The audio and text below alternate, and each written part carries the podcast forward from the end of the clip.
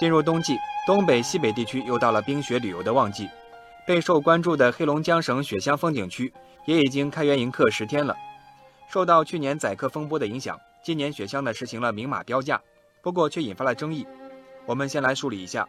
一开始有媒体报道了雪乡的住宿价格，普通炕位每天三百八十元，标准间八百八，豪华双人间一千五百八，商务套房两千五百八，节假日还可以上浮百分之十五到百分之三十。更是有网友爆料，这些住宿条件其实都很一般。报道一出引发争议，网友凝望天空说：“这一趟比境外游可贵多了，这是明码宰客呀。”网友桑子说：“像我这样的穷人，大概只能够去瑞士看雪了。”没得商量。不过随后事情出现了反转，网友大 V 克罗廖夫说，那些一千五百八、两千五百八一晚的住宿是最高限价，五星级酒店才有的价格，一般的旅馆价格并不贵。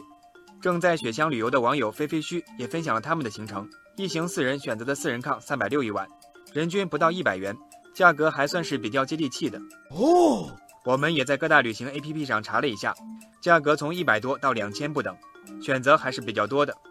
网友指如初见说：“明码标价没问题，消费者可以用脚投票，没人去的价格自然无法维持，只要不是坐地起价就行。”而在酒店预订下方的留言区呢，也有网友在问：“不会到现场坐地起价吧？”可以看出，大家对于宰客还是心有余悸的。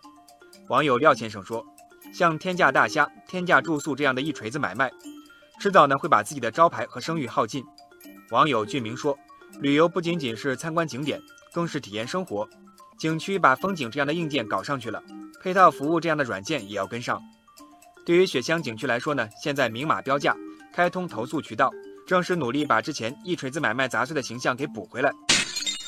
能否告别一锤子买卖，雪乡还需要接受游客的不断监督。不过，对于雪乡这么年轻的景区来说，更要学会开发一揽子生意。网友喃喃自语说：“雪乡的风景可以用得天独厚来形容，但是太单一。”如果能够把赏雪、滑雪、赏冰雕、冰洞、观民俗、尝特产都给串联起来，吸引力就会大大提升。网友老丁也说，雪乡一年只有三个月的旺季，如果能连接多边的旅游资源，提供更加丰富的旅游项目和商品，这样游客能够一年四季的场景，商户也都能随时赚到钱。确实，在开发全域旅游的当下，景区要做好管理、提升服务，是长久发展的根基，而实现景区的业态升级。提供更多、更丰富的旅游项目和商品，更是发展当地旅游业的长久之计。